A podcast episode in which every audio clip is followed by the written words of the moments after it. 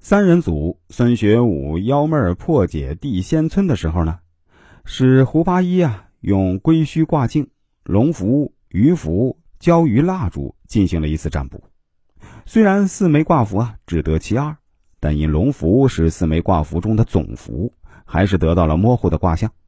只是啊，周天古卦的卦辞全无下落，胡八一啊只能以后天八卦进行解读。如今啊。龟墟卦境中的海气完全消散，大概啊，已经再无人能用周天古卦占卜了。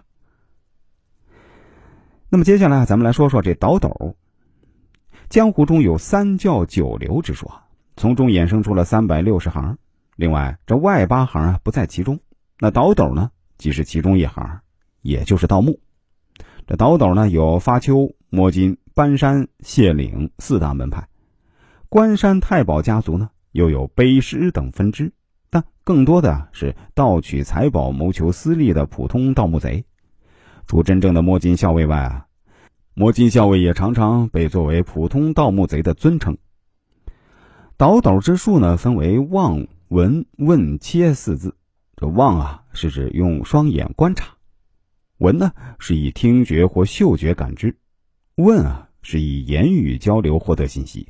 切，就是挖掘盗洞，进入墓主的棺椁停放之处。四字各有上下两道，共计八法。上下之间呢，高下相去甚远，但都有理可循。如望的上法，上观天星，下审地脉；下法则观泥痕辨草色。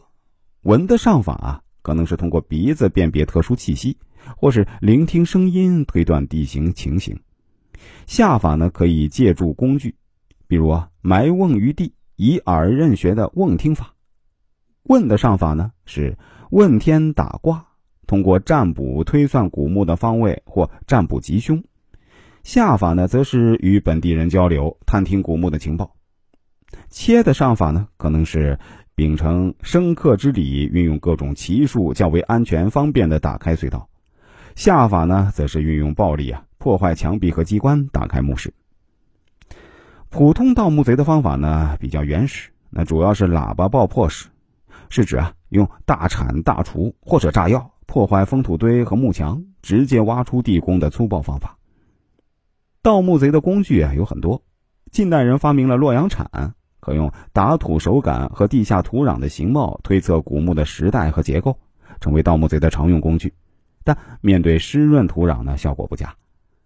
黑驴蹄子、糯米呢，也是盗墓贼的常用工具，可用于啊辟邪驱魔。阴阳镜可在开棺时啊封锁阴晦之气。捆尸索呢，原是摸金校尉的工具，后来呢被普通盗墓贼学去，但未得其详。那么下面我们再来说说这发丘天官和摸金校尉。发丘天官、摸金校尉两门呢，名为两门，实为一门。起源于周幽王墓中的丹砂异书，其中啊，发丘天官持发丘印，一般被认为是摸金校尉的首领。摸金校尉挂摸金符，因世间呢只有一枚发丘印和九枚摸金符，因此啊，真正的发丘天官和摸金校尉加起来，他不会超过十个人。